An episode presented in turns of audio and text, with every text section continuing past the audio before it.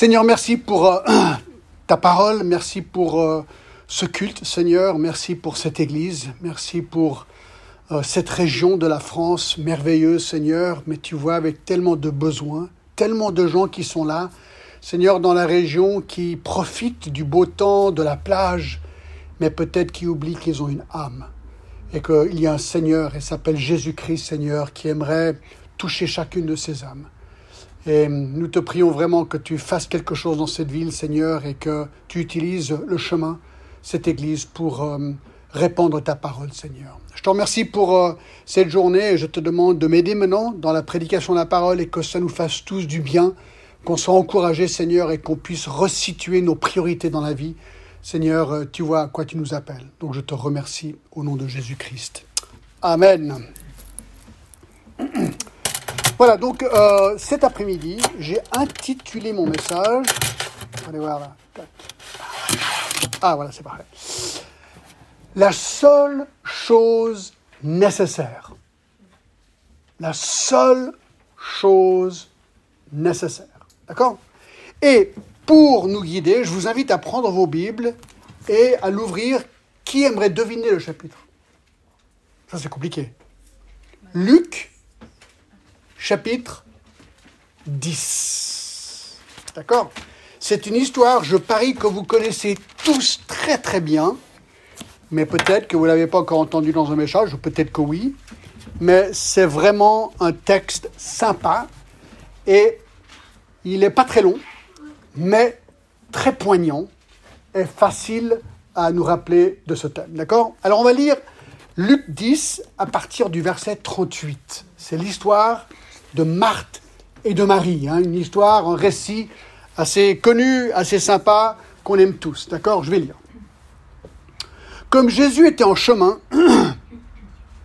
avec ses disciples, il entra dans un village et une femme nommée Marthe le reçut dans sa maison.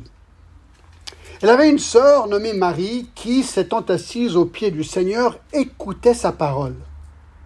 Marthe, occupée à divers soins domestiques, survint et dit, Seigneur, cela ne te fait-il rien que ma sœur me laisse seule pour servir? Dis-lui donc de m'aider. Et le Seigneur lui répondit, Marthe, Marthe, tu t'inquiètes et tu t'agites pour beaucoup de choses. Une seule chose est nécessaire. Marie a choisi la bonne part ne lui sera point ôté. Alors voilà notre texte pour aujourd'hui. Il y a un missionnaire qui est très très connu dans l'histoire qui s'appelle William Carey. William Carey, missionnaire aux Indes dans les années 1800, début 1800, 1806. Et alors, j'avais lu sa biographie il y a un temps en arrière, puis on avait aussi regardé sur, euh, sur euh, Redeem TV. Je ne sais pas si vous connaissez Redeem TV c'est des films gratuits chrétiens.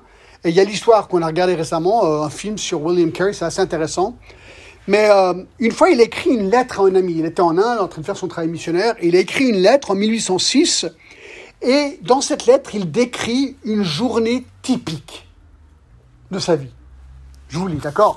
Journée typique de William Carey. Je me suis levé ce matin à 6 heures moins quart et j'ai lu un chapitre dans la Bible hébreu. Puis j'ai passé jusqu'à 7 heures en temps personnel avec Dieu. À 7 heures, j'ai participé aux prières familiales des serviteurs de Bengale. Pendant que le thé se faisait servir, j'ai lu un petit peu en perse avec un munchi qui attendait que je parte de ma chambre à coucher. Assis, j'ai lu un peu avant le petit déjeuner une portion des Écritures en hindoustan, c'est une langue. Lorsque le petit déjeuner était terminé, je me suis assis avec un pundit à la traduction des Écritures du sanskrit au Ramayana, et j'ai continué cette traduction jusqu'à 10 heures du matin, à quel moment je suis allé au collège pour enseigner les cours de Bengale, sanskrit et marathi jusqu'à entre 1 et 2 heures de l'après-midi. Donc ça c'est que le matin, d'accord? Quand je suis rentré à la maison, j'ai examiné un manuscrit de la traduction en bengale de Jérémie qui m'a pris jusqu'au souper. Après le souper, j'ai traduit avec l'assistance du chef pundit du collège la plus grande partie du chapitre 8 de Matthieu en sanskrit. Ceci m'a pris jusqu'à 18 heures. Après 18 heures, je me suis assis avec un Tilingua Pundit pour apprendre sa langue. D'accord euh, C'est à ce moment-là que j'ai pu prendre un peu de temps pour réfléchir sur mon sermon que j'ai commencé à schématiser et à 19h, j'ai prêché en anglais. Les fidèles étaient partis à 21h. Je me suis assis à ce moment-là pour vous écrire, mon cher ami. Après cette lettre, je m'asserai pour lire un chapitre dans le Nouveau Testament grec avant de m'endormir. Waouh Je me sens tout petit face à une telle journée. Moi, il y a une chose qui me frappe dans la description de ce jour dans la vie de William Carey, c'est que j'ai l'impression que presque tout ce qu'il faisait, eh bien, était centré sur la parole de Dieu. Tout était centré sur euh, la Bible, tourne autour de la parole de Dieu. C'est intéressant. C'est pas le seul en fait. Dans le psaume 1, David l'avait compris. Vous vous rappelez, heureux l'homme qui ne, marche pas selon le conseil des méchants, qui ne s'arrête pas sur la voie des pécheurs et qui ne s'assied pas en compagnie des moqueurs, verset 2, mais qui trouve son plaisir dans la loi de l'Éternel et qui la médite jour et nuit. David aussi avait compris que la vie, eh bien, elle doit être centrée sur la parole de Dieu. Mais c'est pas le seul non plus. Dans Ecclésiaste 1, eh bien, il y a un autre gars qui s'appelle le roi Salomon, fils de David, qui lui aussi a compris. Alors lui, il a compris de manière compliquée un peu, j'ai envie de dire. Au verset 12, dans le chapitre 1 de l'Ecclésiaste, eh bien, il est en train de, d'essayer de trouver la signification dans sa vie par plein de trucs. Alors, il avait des moyens euh, infinis, parce que c'était un homme très riche, et donc il pouvait se permettre tout. alors, c'est exactement ce qui s'est fait. Verset 12 du chapitre 1, moi, l'Ecclésiaste, j'étais le roi d'Israël à Jérusalem. J'ai appliqué mon cœur à rechercher, à sonder par la sagesse tout ce qui se fait sous les cieux. C'est là d'une occupation pénible à laquelle Dieu soumet le Fils de l'homme. J'ai vu tout ce qui se fait sous le soleil et voici tout est vanité et poursuite du vent. Et là on va lire, enfin on va pas lire, mais, mais dans chapitre 2, dans chapitre 3, il, il montre tout ce qu'il essaye de faire. Il dit, verset au chapitre 1 par exemple, ben, peut-être on va commencer chapitre 1, euh, verset 17, j'ai appliqué mon cœur à connaître la sagesse et à connaître la sottise et la folie, j'ai compris que cela aussi est poursuite du vent. Chapitre 2, verset 1. J'ai dit dans mon cœur, allons, je t'éprouverai par la joie, et tu goûteras le bonheur, et voici, c'est encore une vanité. J'ai dit au rire. Alors, vous savez, les gens, ils aiment rire. Hein. Vous savez, c'est comiques qui font rire les gens. Verset 2. J'ai dit au rire insensé. Après un moment, on en a marre de rire. Tu peux rire pour un moment, mais ensuite, ça devient fatigant de rire. C'est marrant, un peu pas rire constamment. C'est ce qu'il dit ici. À quoi sert-elle? Verset 3, j'ai résolu en mon cœur de livrer ma chair au vin, tandis que mon cœur me conduirait avec la sagesse. Donc il a essayé le vin, ensuite il a essayé les femmes. Au verset 4, j'exécutais les grands ouvrages, j'ai bâti des maisons, je me plantais des vignes, des jardins de vergers, je plantais des arbres de fruits. Bref, ce gars, il a fait, il a tout essayé pour combler sa vie. Et là, vraiment, il avait les moyens. Et quelle était sa conclusion? Chapitre 12, verset 15. Écoutons la fin du discours. Et voici la fin du discours. Crains Dieu et observe ses commandements. C'est là que doit faire homme. C'est intéressant. Donc, en fait, moi, je parie que si on va interviewer les gens à Cannes, ces gens qui ont beaucoup d'argent, qui ont leur Ferrari, on avait une belle Ferrari, mais alors, les voitures, elles sont propres ici, c'est pas comme à Genève tout brille tout est propre, tout est beau. C'est vrai que c'est assez clinquant, hein, d'accord? C'est vraiment super beau. Mais je te parie que ces gens, après un moment, tu as ta Ferrari, c'est super, si tu peux te payer une Ferrari, pourquoi pas? Mais à un moment donné, bah, ta Ferrari, c'est une Ferrari. Avec le temps, rien vraiment comble le cœur. Alors je dis pas que c'est des choses mauvaises. Une Ferrari, c'est très bien. Moi, j'aurais bien une Ferrari. T'aimerais une Ferrari? Pourquoi pas? Ce serait sympa. Moi, j'ai une Peugeot. Mais ça va, d'accord les, belles choses, c'est pas un mal. Mais ces belles choses, avec le temps, ne vont pas te combler le cœur. C'est tout le but ici. Regardez Matthieu 4, 4. Jésus a compris ça aussi. C'est quoi la clé? Matthieu 4, 4, hein, le diable est en train de tenter Jésus. Jésus répondit, il est écrit, l'homme ne vivra pas de pain seulement. Mais quoi? Mais de toute parole qui sort de la bouche de Dieu. Bref, ce qu'on voit, c'est que tôt ou tard, la vie ne comble pas. Qu'est-ce qui comble? C'est la vérité qu'on trouve dans la parole de Dieu. Et William Carey, ce missionnaire, me lance un grand défi. C'est un défi qu'on doit se relancer tous les jours de notre vie. Est-ce que ma vie, elle est vraiment centrée sur la parole de Dieu? Parmi toutes les activités possibles, qu'est-ce qui est ma vraie priorité? Je pense que notre texte d'aujourd'hui, Luc 10, nous aide à comprendre cette priorité qui doit être la nôtre dans une histoire très simple, qui fait un peu rire, mais qui est extrêmement profonde aussi. D'accord? Et c'est donc ce qu'on va voir. Donc alors j'ai divisé notre texte en trois parties toutes simples. Numéro un, nous allons en premier regarder l'émerveillement de Marie. Deuxièmement, nous allons voir le mécontentement de Marthe. Et troisièmement, le monologue du maître. D'accord? Alors commençons juste avant avec le cadre de cette histoire. Le cadre de cette histoire. Verset 38. Comme Jésus était en chemin avec ses disciples, il entra dans un village et une femme nommée Marthe le reçut dans sa maison. Donc au verset 38, on apprend que Jésus est en chemin avec ses disciples et il rentre dans un, village. Alors, c'est une scène très commune dans la vie de Jésus. Euh, très, très commune dans sa vie où Jésus et ses disciples ben, ils vont de village en village pour annoncer l'évangile et ils marchent. D'accord? Donc là, ils arrivent, euh, ils sont à pied, ils arrivent dans un village où ils prêchent et faisant souvent des miracles. Il est avec qui? Il est avec ses disciples. Alors vous savez qu'il avait douze disciples, Simon-Pierre, André, Jacques, Jean, Philippe, Barthélemy, Thomas, Matthieu le publicain, Jacques fils d'Alphée, Thaddée, Simon le cananite et Judas Iscario, celui qui lavera Jésus. Donc il y avait douze disciples. Il y avait Jésus, mais c'est pas tout seul. Dans Luc 8, on apprend qu'il y avait quelqu'un d'autre. Dans Luc 8, 2 à 3, petit détail qu'on on ne pense, on y voit, on voit pas souvent ça. Luc 8, 2, les douze étaient auprès de lui avec quelques femmes qui avaient été guéries d'esprits malins et de maladies. Marie, dite de Magdala, de laquelle étaient sortis sept démons, Jeanne, femme de Chusa, intendant d'Hérode, Suzanne et plusieurs autres qui l'assistaient de leurs biens. Donc, quand Jésus se promenait, les films hein, qu'on voit sur Jésus ne le montrent pas toujours, il y avait Jésus, il y avait les douze, mais ensuite, il y avait tout un entourage. Il y avait ces femmes, des personnes qui suivaient, qui aidaient. Hein, il fallait les nourrir, il fallait aider, tout ça. Et là, il y, avait toute une bande de personnes qui se déplaçaient avec Jésus.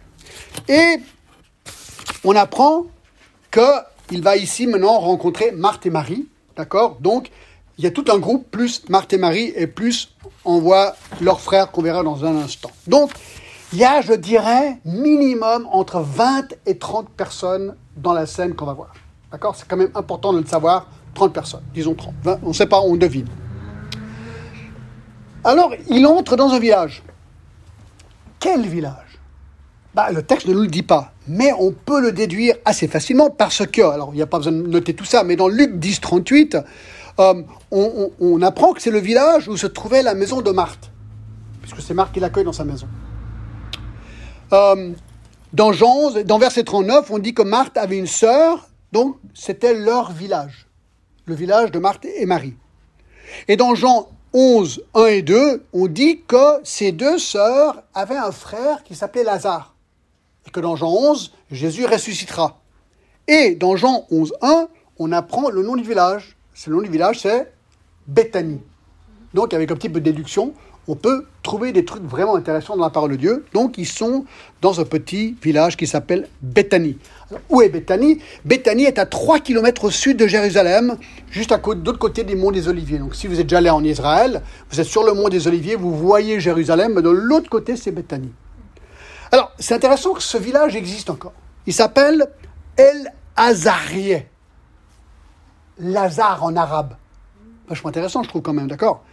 Et on peut aller le voir. Alors, je crois, toi, on n'est pas allé. Moi, je suis allé, je crois, tout seul d'aller voir. Hein. On n'est pas allé ensemble. Ah, c'est marrant, parce qu'on est allé plusieurs fois en Israël, mais j'étais une fois euh, tout seul au tout début, et j'ai eu l'occasion d'y aller.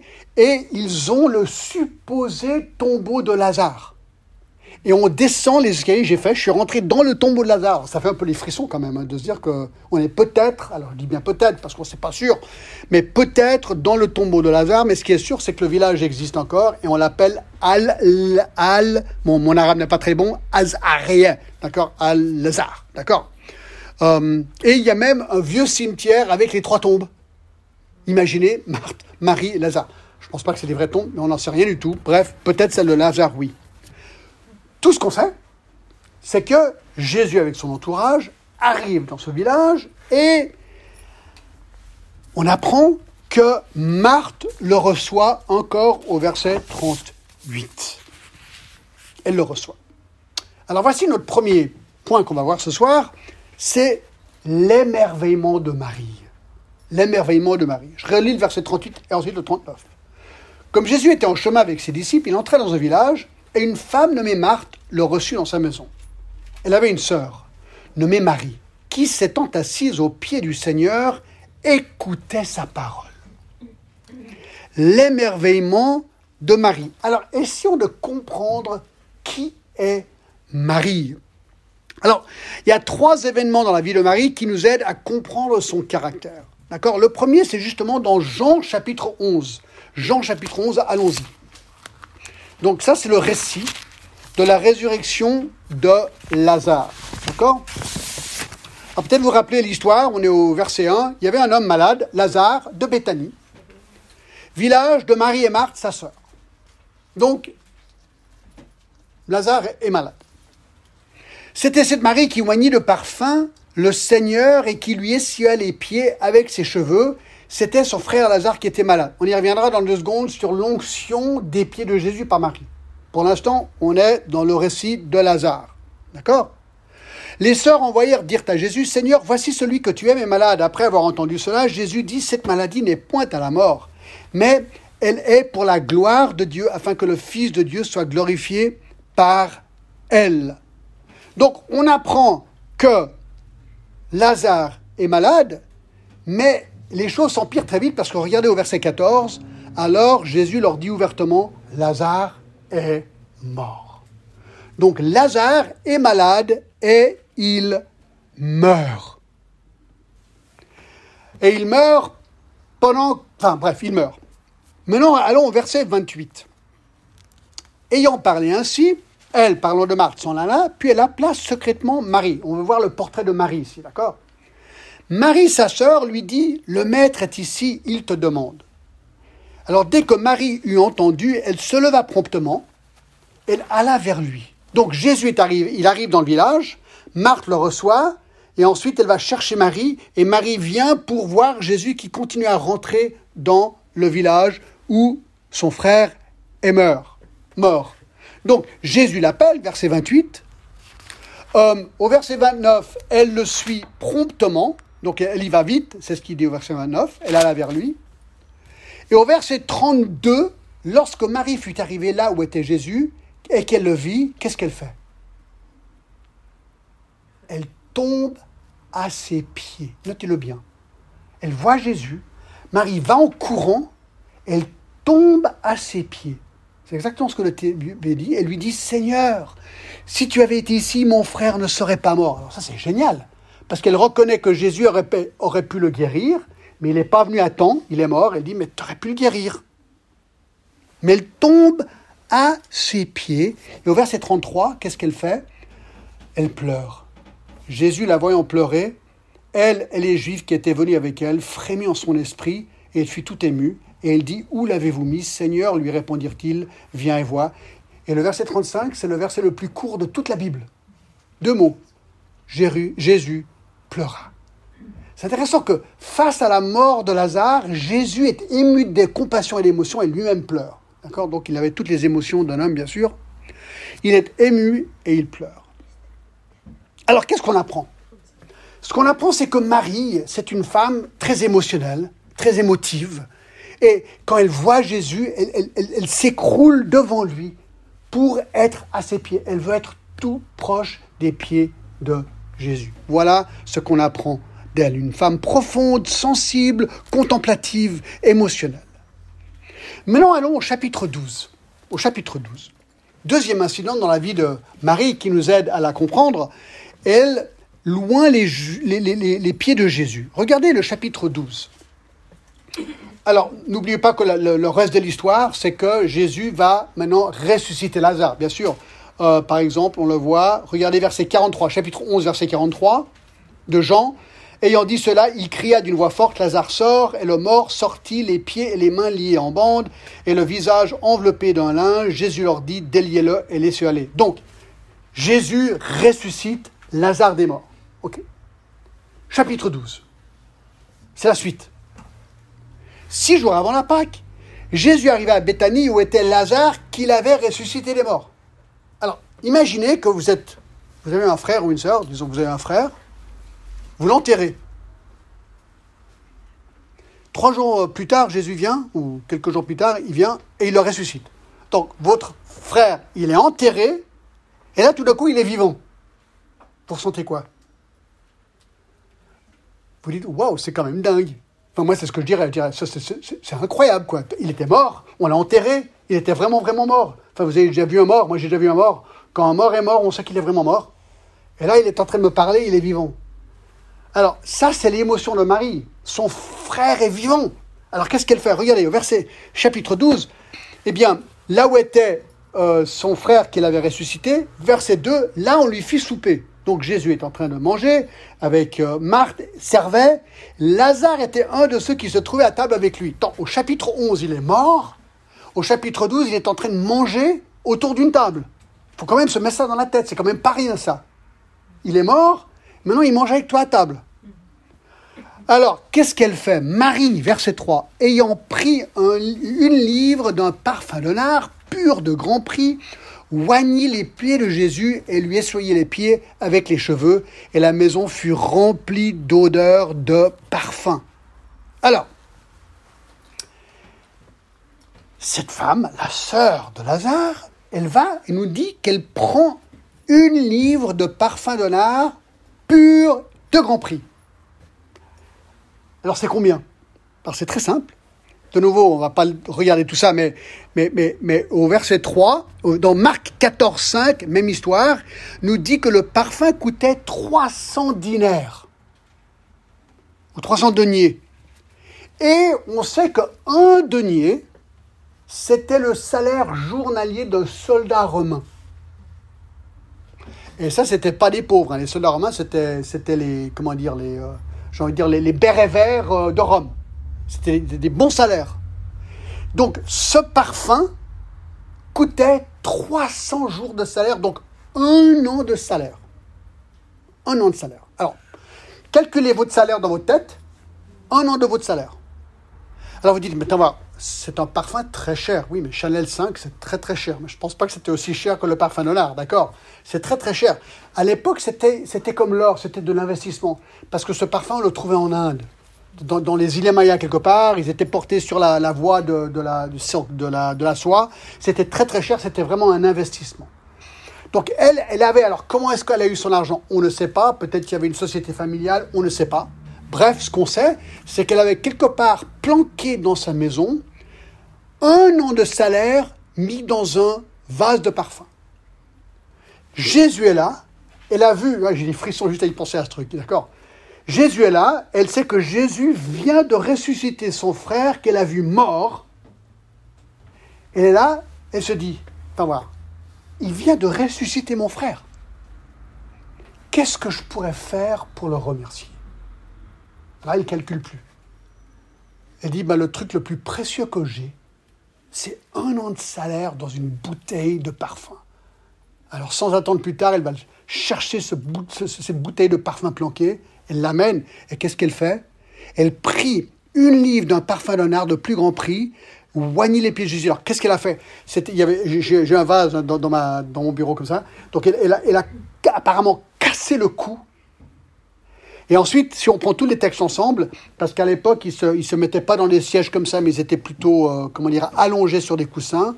Apparemment, ce qu'elle a fait, elle a commencé avec le parfum sur les cheveux de Jésus, mais ça, ça a absorbé, les cheveux ont absorbé le parfum. Elle a continué tout le long de son corps jusqu'à ses pieds nus.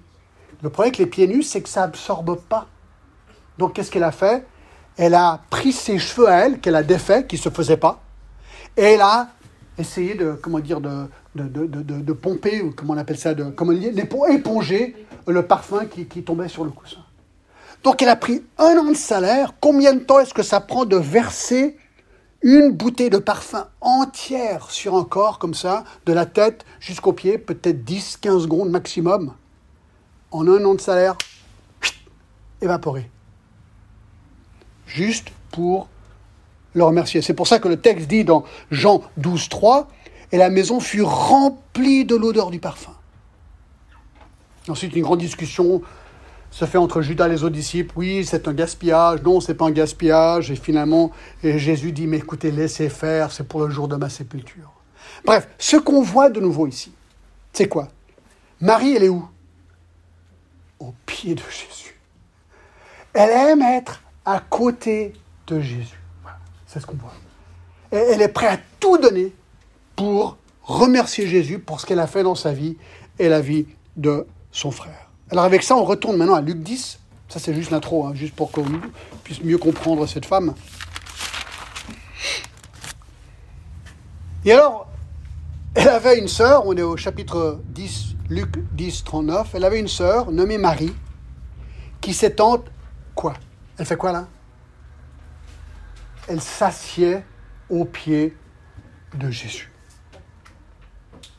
Elle écoutait sa parole. Alors, c'est intéressant. Le mot grec pour asseoir très spécifique. Parathésomai. D'accord? Le temps du verbe dans l'original indique, c'est le temps aoris qu'on dit, et il suggère que Marie s'est assise au pied de Jésus et a continué d'écouter. C'était, c'était une action continue. C'est pas juste j'écoutais, ensuite j'étais distrait. Elle s'est mise là, là elle, était, elle, elle voyait que Jésus. Elle était là où elle voulait être. Elle entendait que lui et tout le reste était terminé. Il n'y avait que ça et ça s'est prolongé. Et le mot pour asseoir, il y a deux prépositions, para et pro. Donc, alors il y avait le groupe, imaginons qu'il y avait 30 personnes, on ne sait pas. Donc, elle rentre dans le groupe pour s'asseoir, mais attention, elle ne se met pas derrière. Moi, d'habitude, quand je rentre dans un groupe comme ça, j'aime bien me mettre derrière, quoi. Je, me planque un peu derrière parce que je pas. Elle, non, non, c'est tout le contraire. Si elle était rentrée maintenant, elle serait venue, para et pro, juste devant, un peu à côté. Elle aurait pris cette chaise-là ou cette chaise-là peut-être. Ou peut-être même celle-là. Là. Peut-être elle aurait pris une chaise, l'aurait mis juste là pour être juste à côté, mais un petit peu à droite ou un petit peu à gauche de Jésus. Elle voulait être première place. Première place. Et qu'est-ce qu'elle fait? Elle écoute. Elle écoute. Un mot qui suggère intensité de concentration et d'attention de la part de Marie. Elle, buvait, elle était juste devant lui, elle buvait les paroles de Jésus. Oh. c'est trop bien, quoi. Une image forte, là. Vraiment une image forte. Dans l'imparfait, elle, continuait, elle, écoutait continuellement. C'était son habitude, c'est ce qu'elle aimait faire. C'est intéressant. C'était l'habitude de Paul. Dans Acte 22, 3, il est dit ceci. Paul dit, je vous le lis, hein, je suis juif, né à Tars en Cilicie, mais j'étais élevé dans cette ville-ci et instruit au pied de Gamaliel dans la connaissance exacte de la loi de nos pères, étant plein de zèle pour lui comme vous l'êtes pour aujourd'hui. Donc c'est intéressant le, terme qu'il utilise, j'étais instruit au pied de Gamaliel. Donc on, imagine Paul, ce savant, hein, il était brillant cet homme, qui, buvait cette, euh, cette vérité qui venait de, Gamaliel. C'est comme ça qu'il le décrit, d'accord? C'était aussi l'exemple de Jésus. Dans Luc 2, 46, Jésus, qu'est-ce qui se passe? Vous vous rappelez peut-être, euh, les parents de Jésus n'arrivent pas à retrouver Jésus. Au bout de trois jours, Luc 2, 46, ils le trouvèrent dans le temple, assis au milieu des docteurs, les écoutant et les interrogeant. C'est intéressant. Jésus, Paul, Marie, ils sont où? Ils sont là en train d'écouter, assis attentivement. C'est intéressant, je trouve, vraiment intéressant. Donc, et souvent aussi, quand les gens se font guérir par Jésus, souvent ils se retrouvent à ses pieds aussi. Euh, alors pourquoi Pourquoi écouter le Seigneur? Pourquoi? Ça sert à quoi? Ça sert à quoi de, je sais pas, de, lire la Bible? Parce que Jésus n'est plus là aujourd'hui, d'accord? Donc aujourd'hui, nous avons la parole de Dieu. Mais, mais elle sert à quoi finalement cette Bible? Bah, Par exemple, Proverbe 8, 32. Proverbe 8, 32. Et maintenant, mes fils, écoutez-moi. Et heureux ceux qui observent mes voix. Écoutez l'instruction, écoutez, pour devenir sages et ne le rejetez pas. Heureux l'homme qui m'écoute, qui veille chaque jour à mes portes, qui en garde les poteaux. Je trouve intéressant. La Bible, là, elle donne la formule du bonheur. Tu veux être heureux? Je, ne fais que lire ma Bible ici. Hein. Il dit plusieurs, trois fois, heureux, heureux, heureux. Heureux, celui qui écoute l'instruction, et en plus tu deviens sage. Si tu veux être sage et heureux, ben, tu viens à la parole de Dieu, c'est ce qu'il dit. C'est tellement pratique, je trouve. Tellement pratique. Je ne sais pas si vous connaissez le psaume 119. Allons-y, le psaume 119. Alors, c'est le plus long psaume toute la Bible, d'accord? Et il a un thème, c'est la parole de Dieu. D'accord? Le psaume 119. Alors, j'ai devant moi, mais je ne vais pas vous les. Oui, je vais peut-être vous les lire toutes. 48 conséquences positives de la parole de Dieu. Vous voulez les entendre? 48 conséquences positives de la parole de Dieu. Je vous en donne juste peut-être pour commencer, regardez le verset 1, le psaume 119, 1. Heureux ceux qui sont intègres dans leur voie, qui marchent selon la loi de l'Éternel. Alors c'est quoi la première chose qui va nous arriver si on marche selon la voie de l'Éternel? On sera heureux. Est-ce que vous connaissez quelqu'un qui ne veut pas être heureux? Est-ce que vous connaissez quelqu'un qui est triste qui a envie d'être heureux, qui ne l'est pas? Moi, j'en connais un paquet de gens comme ça. Bah, tu leur dis, mais écoutez, j'ai la formule, j'ai la formule du bonheur, elle est juste là. Heureux. Ouais, non, mais regarde. Mais regarde verset 2. Heureux ceux qui gardent tes préceptes, qui les cherchent de tout leur cœur. Tant. Tu veux être heureux? Bah, Qu'est-ce qu'il dit? Bah, garde sa parole, cherche-les, étudie-les. Donc, sois proche de la parole de Dieu. Tu veux être heureux? je trouve ça quand même génial. Moi, j'aime les petites formules magiques simples. Là, il y a une petite formule magique simple. C'est tellement simple. Mais, c'est tellement simple que c'est bluffant, en fait. D'accord? Euh, Vous savez, ceux qui sont heureux, ils aiment louer, surtout un chrétien, bien sûr, il aime louer le Seigneur. Bah regardez, regardez verset 7. Je te louerai dans la droiture de mon cœur en apprenant les lois de ta justice. Bah ouais, quand tu es rempli de la vérité, bah tu es heureux. Et tu as envie de louer le Seigneur. C'est pour ça qu'on chante à l'église. Vous n'avez pas posé la question, mais on arrive, on chante. On chante toujours. Pourquoi est-ce qu'on chante? Ben, On chante parce qu'on a envie de chanter, parce qu'on est heureux, on a envie de l'exprimer. C'est ça la louange. C'est automatique. Allez, je vous les lis. Vous êtes prêts? 48. Qu'est-ce que la parole de Dieu peut nous apporter? Alors, j'y vais vite. Hein. Le bonheur, la maîtrise de nous, c'est tout dans le psaume 119. Je vais verset par verset. La louange, la pureté, la capacité de ne pas pécher contre Dieu, la maîtrise de soi, des trésors, des délices, la vie, les yeux ouverts, des merveilles, des décharges de mépris, la méditation, des conseils, verset 24, la voix de la vie, le réconfort dans le chagrin, verset 28, trop bien, attendez voir, il dit quoi? Mon âme pleure de chagrin, relève-moi selon ta parole. T'es dans le chagrin? Viens la parole, il va te relever. Un éloignage du mensonge, il va te donner la vérité, la clarté dans la confusion, euh, il va te donner un cœur élargi, un bon sentier, le détournement des choses vaines, l'accomplissement de ses promesses, la bonté, la justice, la miséricorde de Dieu, les jugements. Je tourne la page, d'accord? Je continue. Il va te permettre de ne pas rougir devant Dieu, l'amour de toi-même, non, de la loi, excuse-moi, pas de soi, de la loi, l'amour de la loi, les promesses, l'espérance, les cantiques, le secours, la confiance dans la nuit, la pitié de Dieu, la direction de nos pas. Eux, verset 63. Vous connaissez les gens qui ont manque d'amis Ils n'ont pas d'amis. Bah, regardez ce qu'il dit au verset 63. Je suis l'ami de tous ceux qui te craignent, de ceux qui gardent tes ordonnances. C'est pour ça que l'Église, c'est génial. Parce qu'on peut avoir des amis dans l'Église. C'est normal, bien sûr. La bonté, le bien, l'intelligence, la croyance, la bienfaisance, l'humilité, euh, pas de honte, la consolation, la mémoire, l'échappement de la misère, etc. Et même de l'intelligence au, verset 104. Alors, question, pourquoi est-ce que Marie aimait être au pied de Jésus?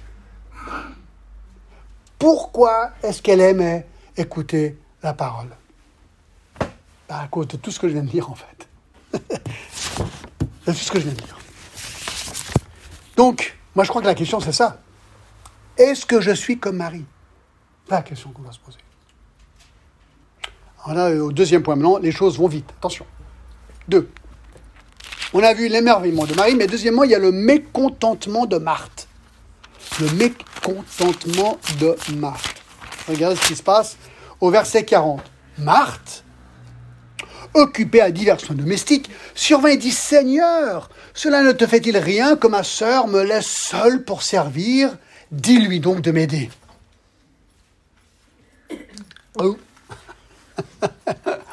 il y a des bons exemples dans la Bible et il y a des mauvais exemples dans la Bible, d'accord? Marthe, c'est pas le top du top, mais on va comprendre en, fait sa motivation, d'accord? Elle a une très bonne motivation, en fait. Alors, qu'est-ce qu'on sait sur sa personne? Alors, son nom vient de l'araméen qui veut dire dame. Elle avait une sœur et un frère, on sait, d'accord, Marie et Lazare. Et regardez, c'est bien, c'est intéressant au verset 38 que c'est bien Marthe qui le reçut dans sa maison. Qui implique que Marthe est l'aînée, peut-être même les parents, on ne sait pas où ils sont, peut-être décédés, c'est elle qui avait peut-être hérité, parce qu'il y avait peut-être que, ben non, il y avait le frère, alors je ne sais pas en fait, mais c'est elle qui, est, est responsable. C'est elle qui accueille Jésus dans la maison. Euh, et elle était aussi responsable des soins domestiques. Étant la responsable de la maison, écoutez, je sais pas, euh, si quelqu'un vous appelle et on vous dit, écoutez, dans trois heures, il y aura 30 personnes qui viennent manger à la maison. Vous réagissez comment? Hein? Alors, nous, on a de la chance, on a Picard surgelé là, d'accord? Tu vas vite chez Picard, tu te prends des repas de n'importe quel du monde, tu veux de, l'indien, du chinois, tu veux, de, l'italien ou tu veux du vietnamien ou du japonais, pas de problème aujourd'hui. Tu rentres chez toi, dans le micro-ondes, tout est prêt. Nous, on y arrive. Mais à l'époque, c'était pas si simple. C'était pas si simple. D'accord? Alors, elle les reçoit dans sa maison et elle est, elle est responsable aussi du repas qui va suivre. Regardons dans, Luc 12, euh, dans Jean 12, sa réaction par rapport à Lazare. C'est intéressant. Euh, excuse-moi, Jean 11 plutôt. Alors, j'aimerais qu'on note quand même quelque chose d'important, parce que Jésus va corriger Marthe, d'accord, ici dans Luc, mais aussi dans, dans Jean. Regardez ce qu'il est dit dans Jean 11, 5. Or, Jésus, quoi?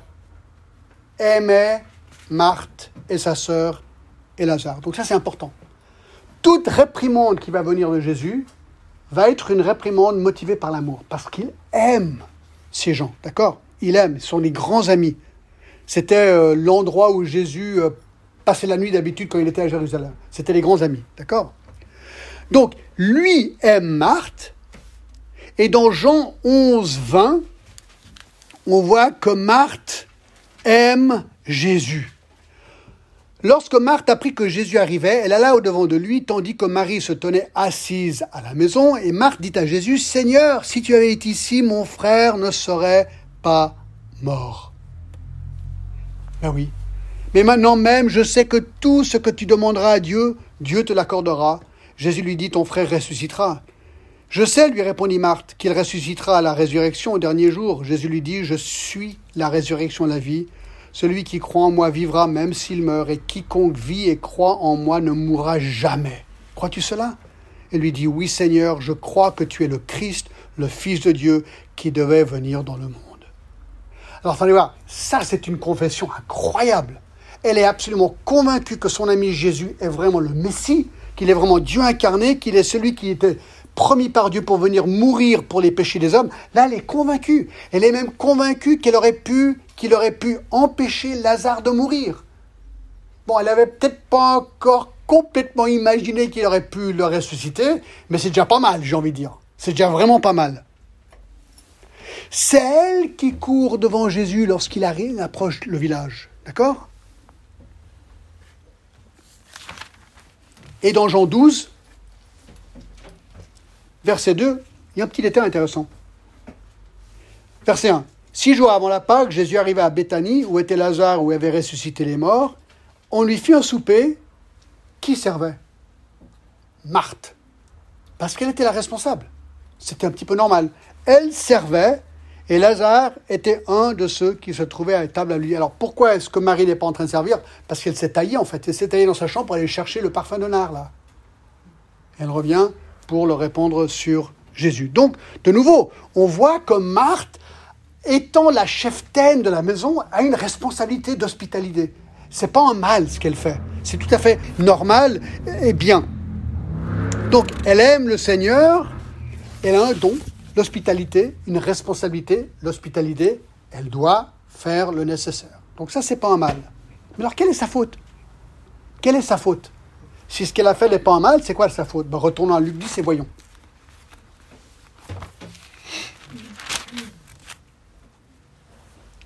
Sa faute. Verset 40. 40. Marthe, occupée à divers soins domestiques, survint et dit Seigneur, cela ne fait-il rien que ma sœur me laisse seule pour servir Dis-lui donc de m'aider. Alors, j'ai envie de dire, alors ce qu'on, a, le mot occupé intéressant. Occupé, il dit tu es occupé à divers soins, c'est le mot en, grec qui veut dire tirer quelque chose à part. Je sais pas, vous avez un bout d'étoffe et vous en le tirez, ou le, le, le stretcher un petit peu, d'accord? Ou c'est littéralement dessiner tout autour. Vous avez peut-être déjà vu des gens qui sont hyper inquiets et puis ils ont des lignes, ils sont tous tiraillés des lignes dans, leur visage. C'est un petit peu ici.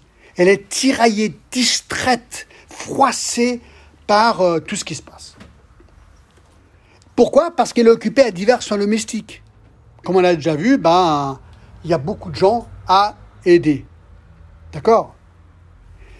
Mais j'aimerais quand même que vous notiez un truc intéressant ici. Euh, elle dit au verset 40, Occupée de divers soins domestiques, elle surveille dit Seigneur, ne, cela ne te file rien que ma sœur me laisse seule pour servir.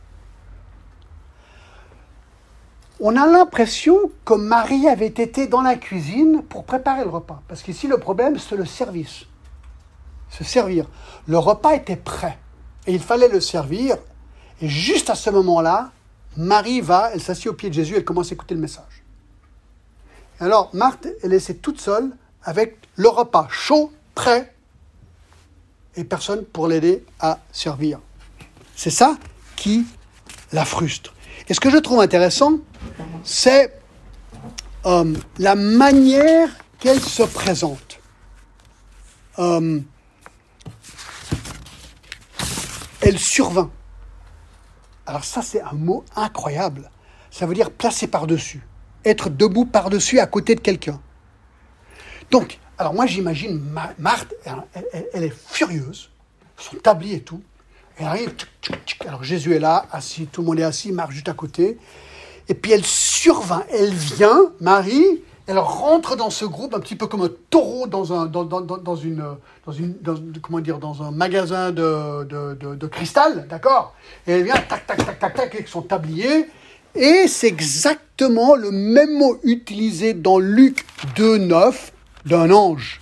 Et voici, c'était les bergers, un ange du Seigneur leur apparut, et la gloire du Seigneur resplendit autour d'eux, et ils furent saisis d'une grande frayeur.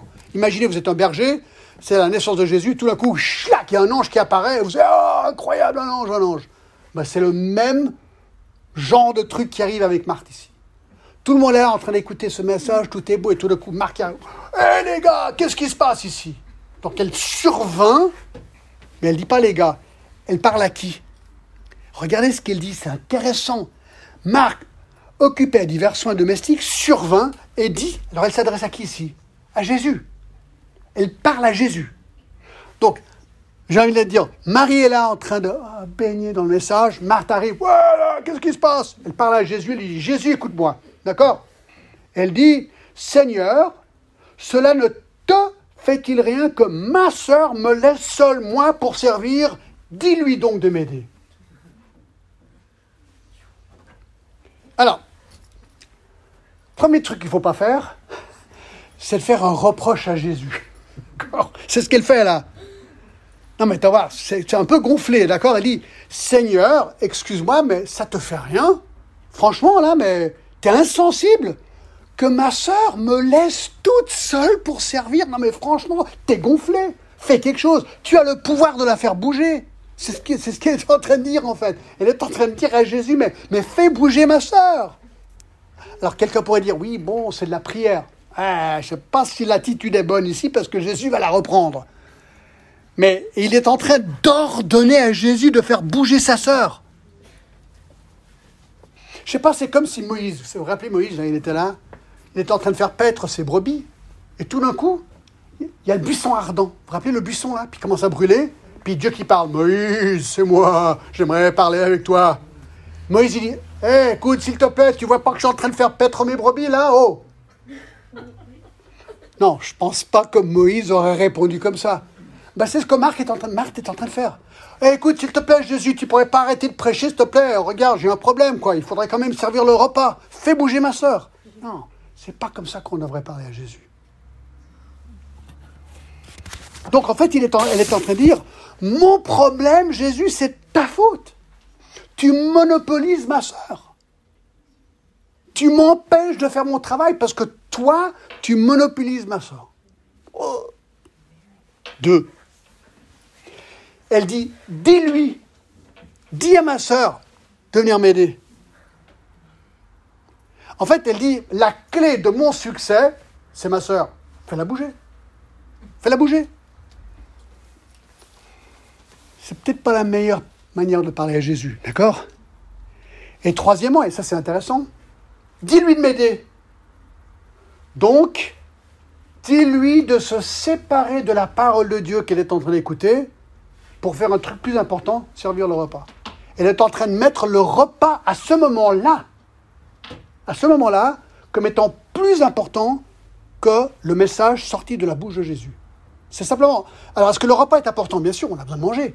On n'est pas en train de dire qu'un repas n'est pas important, mais il y a un timing ici, une priorité. Est-ce que c'était le moment, à ce moment-là, de tout arrêter pour manger. Je sais pas. C'est comme si là, je suis en train de prêcher, tout d'un coup, quelqu'un rentre et dit John, arrête de parler, le repas est servi. Comment vous, réagirez? Peut-être vous serez ah, ouf, enfin, il, il, arrête de parler. Mais moi, je suis pas Jésus, d'accord? Je peux comprendre la réaction. Mais globalement, on dirait non, c'est pas approprié. C'est-à-dire qu'il y a un temps pour le message et ensuite il y a un temps pour manger. Ben, elle n'a pas compris ça. Oui, mais le repas risque d'être un peu froid. C'est pas grave. C'est pas la fin du monde. Surtout quand c'est Jésus qui parle, d'accord?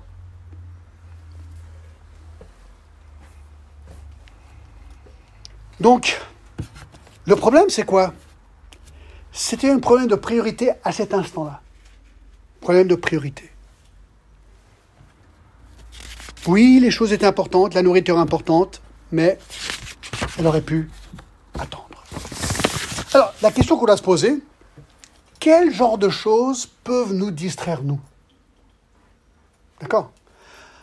Alors, toutes ces choses ne sont pas mauvaises, mais elles peuvent devenir un problème. Par exemple, regardez, Luc 8, 14, je vais vite. Hein. Luc 8, 14 nous donne certaines choses qui peuvent nous distraire.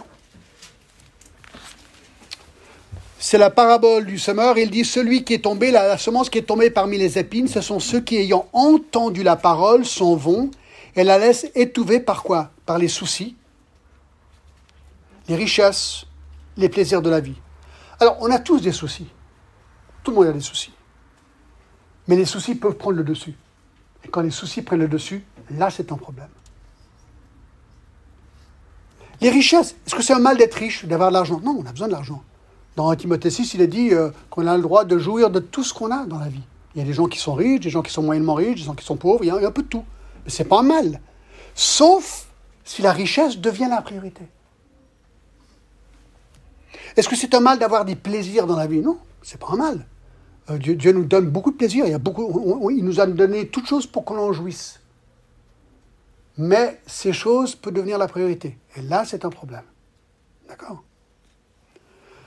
Le mariage, c'est intéressant, dans, dans, 1 Corinthiens 7, 32, le mariage peut être un problème. C'est vraiment bizarre de le dire, mais, mais c'est vrai. 7, 32 à 34. Or, je voudrais que vous soyez sans inquiétude. Celui qui n'est pas marié s'inquiète des choses du Seigneur, du moyen de plaire au Seigneur, et celui qui est marié s'inquiète des choses du monde, des moyens de plaire à sa femme. Il y a de même une différence entre la femme, etc. Donc il est en train de dire, euh, quand tu es célibataire, ben, tu as moins de distractions quelque part, parce que tu peux te donner pleinement au Seigneur. Alors le mariage, c'est tout à fait biblique. Adam et Ève ont été mariés. Mais attention, le mariage peut, peut nous distraire. Le mariage peut prendre le dessus, en fait, quelque part. Les gens, des fois, me disent John, tu aimes mieux Dieu ou ta femme? Alors, c'est drôle de le dire, mais je dis ben, Dieu. Alors, je n'aime pas le dire comme ça, parce que j'ai l'impression que j'aime pas ma femme, c'est faux. Ma femme, elle est incroyable, 39 ans de mariage, on s'aime énormément. Mais je sais qu'elle aime Dieu plus que moi, et j'aime Dieu plus qu'elle. Ça, c'est la clé de le mariage.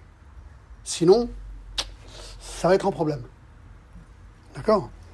Luc 14 nous parle du travail. Le travail, c'est très bien, mais peut devenir une distraction. Luc 14, 18, nos investissements. Luc 10, 40, même les soins domestiques peuvent devenir un problème. Et dans Acte 6, 4, même le ministère, c'est intéressant. Dans Acte 6, 4, regardez ce qu'ils disent. Alors, il y avait un gros besoin dans l'église de Jérusalem. Il fallait nourrir des gens. 6, 4, les anciens disent, ou les, les, les apôtres disent, et nous, nous continuerons à nous appliquer à la prière et au ministère de la parole au lieu de servir les tables. Ils se disent, attends, servir l'étape, c'est très bien, on va donner ce travail à quelqu'un d'autre pour que nous, on ne soit pas distraits de notre tâche première. Donc, ce qu'on est en train de dire, mes amis, c'est une question de priorité. Question de priorité. Je me pose la question, est-ce que je suis plus comme Marie Ou j'aime être avec le Seigneur Ou est-ce que ma vie est vraiment un sort de tourbillon de tellement de trucs que finalement, j'ai pas beaucoup de temps pour le Seigneur et je le ressens dans mes émotions, dans ma vie, dans ma joie. Ça, ça se ressent. Alors on essaie de remplir la vie avec plein de trucs et finalement ça nous laisse vide parce que pour être heureux, il faut venir à la parole de Dieu. C'est ce qu'on a vu. Alors là, on termine maintenant avec le monologue du maître. Dans, encore dans Luc 10, puis on arrête. Alors ça c'est vraiment génial. Alors maintenant que Marthe vient de, j'ai envie de dire engueuler, mais c'est peut-être pas le mot qu'il faut utiliser dans le message, et elle vient de, gronder, de, reprendre Jésus, c'est beaucoup mieux, d'accord? Elle vient de reprendre Jésus de manière magistrale. Verset 41, le Seigneur lui répondit, Marthe, Marthe. Que quatre fois Jésus répète un nom deux fois dans le Nouveau Testament, Simon, Simon, Saül, Saül, ou de plus, oui, enfin, oui, Saul, Saul, quand, Saul se fait, Saül se fait convertir, Jérusalem, Jérusalem, et ici Marthe, Marthe. Et chaque fois, Jésus démontre un amour motivé par la pitié. En fait, il l'a plaint. Il l'a plaint. Il dit, Marthe, Marthe, mais je te plains de vivre comme ça. Il y, a, y a un dérèglement dans ta vie, quoi. Tu n'es pas dans les priorités du Seigneur. Tu t'inquiètes. Tu es tiré à part, tu es divisé, tu es distrait, tu es agité. Tu es agité à l'intérieur. Tu t'agites, tout affolé, pour beaucoup de choses. ce jour-là, c'était pour le repas, le service, les mails, les nappes, les bougies, Marie, son problème, la nourriture qui refroidissait. Bon, c'est vrai qu'il y avait 30 personnes, mais même.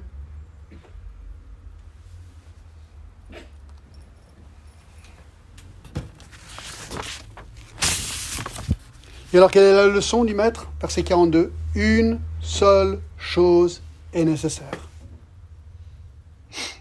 Une seule chose est nécessaire. Alors, c'est quoi? Ben, Je crois que l'histoire le dit, hein, c'est d'être à ses pieds. D'être à ses pieds. D'écouter sa parole de Dieu. C'est une vie vraiment où la priorité est Christ, en fait. Pensez-y. Pensez-y. Quelles sont les choses qui sont absolument nécessaires à la vie? Est-ce que la santé est absolument nécessaire à la vie? Non. Non. Non, il y, a beaucoup de gens qui ont une très mauvaise santé, mais qui aiment le Seigneur. Est-ce que l'argent est absolument nécessaire? Est-ce qu'il faut avoir de l'argent pour être, pour être heureux dans le Seigneur? Non.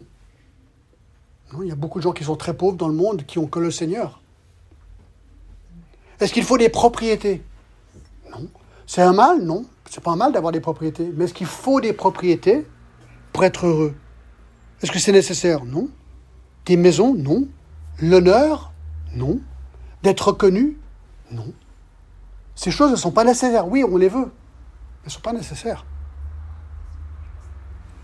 Et je crois que ce sont ces choses que la plupart des gens veulent dans la vie, pensant que ces choses vont leur donner ce qu'ils veulent, quand finalement, tout est là, c'est la de Dieu.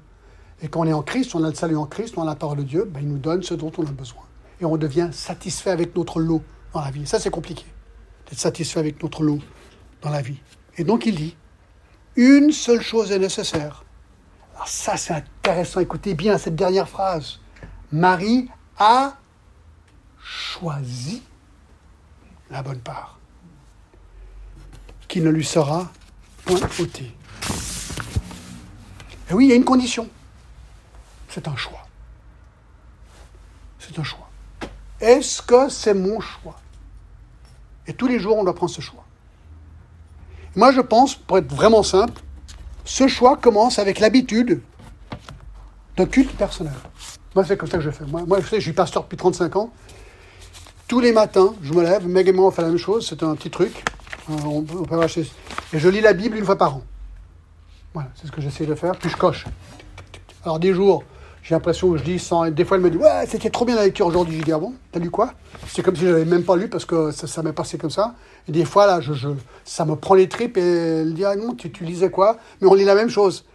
Mais c'est comme la nourriture. Des fois, c'est un hamburger rapide, des fois, c'est un festin. Mais on mange. On mange.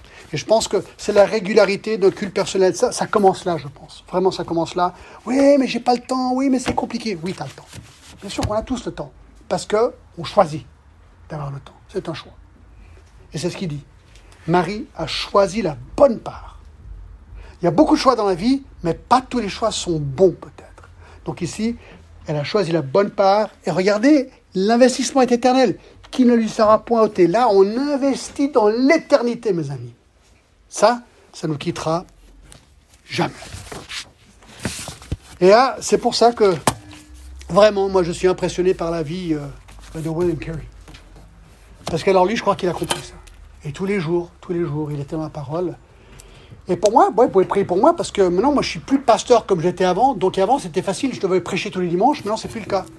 Donc, je suis un petit peu plus comme la plupart des gens qui doivent choisir tous les jours d'avoir un culte personnel que je prêche ou pas. Ça, c'est notre choix. Et je prie que le Seigneur nous bénisse tous. Amen. Seigneur, merci. Merci pour euh, cette belle histoire, pour euh, courte, mais tellement poignante. Seigneur, aide-nous à remettre droite nos priorités et que nous puissions, nous, euh, connaître ce bonheur qui existe de marcher proche de toi, Seigneur, et dans ta parole. Je te remercie au nom de Jésus-Christ. Amen. Merci beaucoup.